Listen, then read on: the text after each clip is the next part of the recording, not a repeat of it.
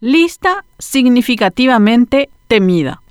La publicación de una nueva lista de significativamente corruptos no es un antojo del tío Sam que se enojó porque sopló el viento norte. La lista de los significativamente corruptos no se dirime en una comisión vecinal para tomar venganza contra alguien en particular. Es el resultado de una investigación documentada de hechos de corrupción cometidos por personas vinculadas a un gobierno, utilizando su prerrogativa de autoridad de turno para, entre otras cosas, beneficiarse mediante actos ilícitos e impunes. Ahora bien, el impacto que tiene sobre la coyuntura electoral de nuestro país no es responsabilidad de quien ha elaborado dicha lista. El origen del mal no está en los Estados Unidos, está en el nido político local que se enseñoreó siempre con el dinero sucio sobre la legalidad. En su conferencia de prensa para presentar la decisión del Departamento de Estado de los Estados Unidos, el embajador Mark Osfield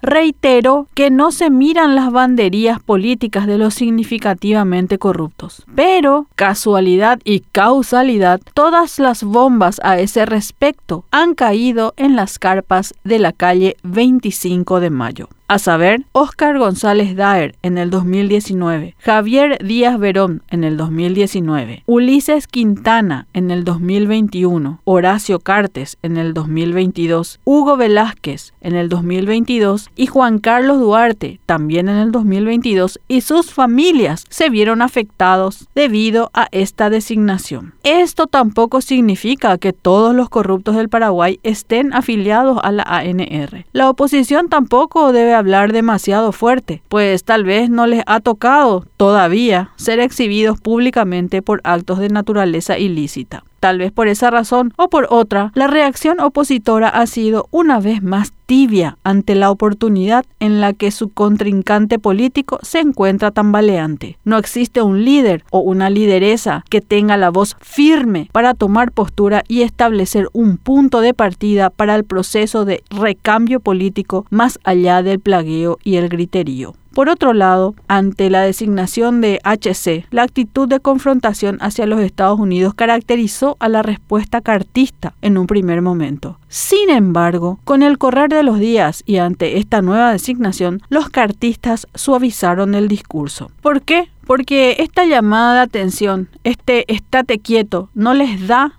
para hacerse los gallitos en este momento. Sin embargo, sería totalmente naif pensar que se quedarán cruzados de brazos. Solo se están agrupando para crear nuevas formas de virlar y burlar al sistema. Una eventual afrenta que podría llegar a tener consecuencias mucho peores dentro y sobre todo fuera de nuestro país.